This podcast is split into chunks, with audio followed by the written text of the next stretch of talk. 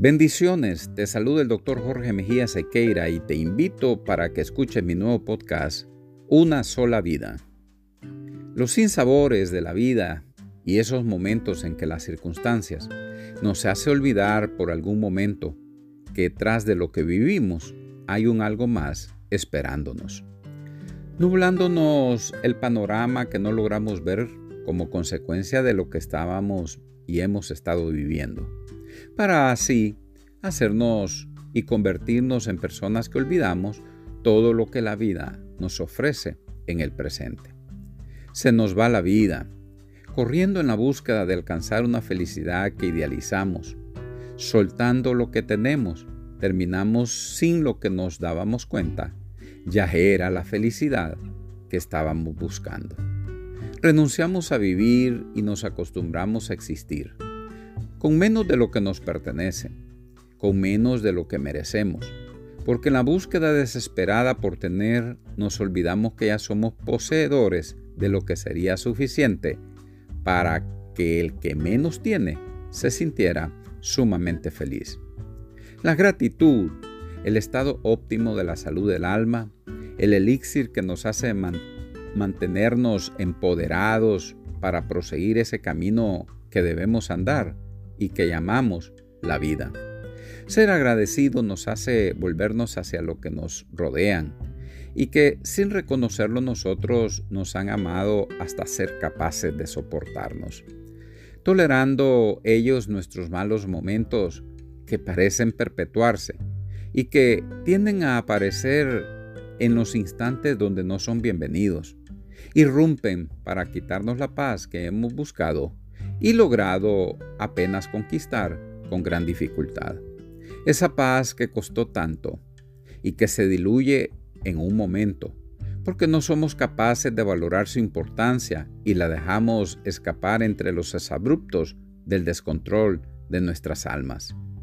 Es como el cristal, hermoso, delicado, valioso en extremo, pero cuando no se valora suficiente, tan solo se termina perdiendo.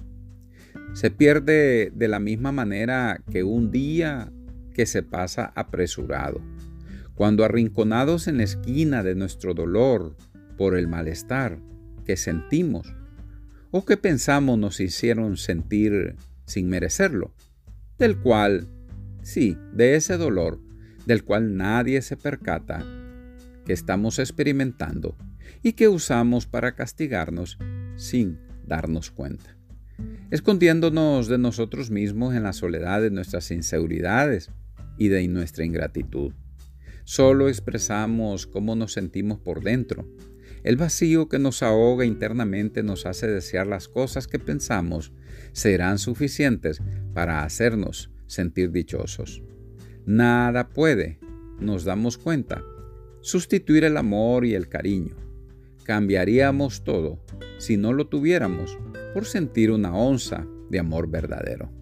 Deseamos solo aquello de lo que nos convencemos que no tenemos y que carecemos, pero nos duele el sentir que tuvimos lo que perdimos y en la desesperanza que no podremos volver a tenerlo, un profundo vacío nos hace despertarnos para que valoremos de nuevo lo que aún nos queda. Nos queda algo de salud, a pesar del peso de las cargas y emociones a las que hemos expuesto a nuestro cuerpo. Nos queda familia, a pesar que no la habíamos cuidado. Nos queda de todo un poco. Nos queda suficiente para disfrutar cada día.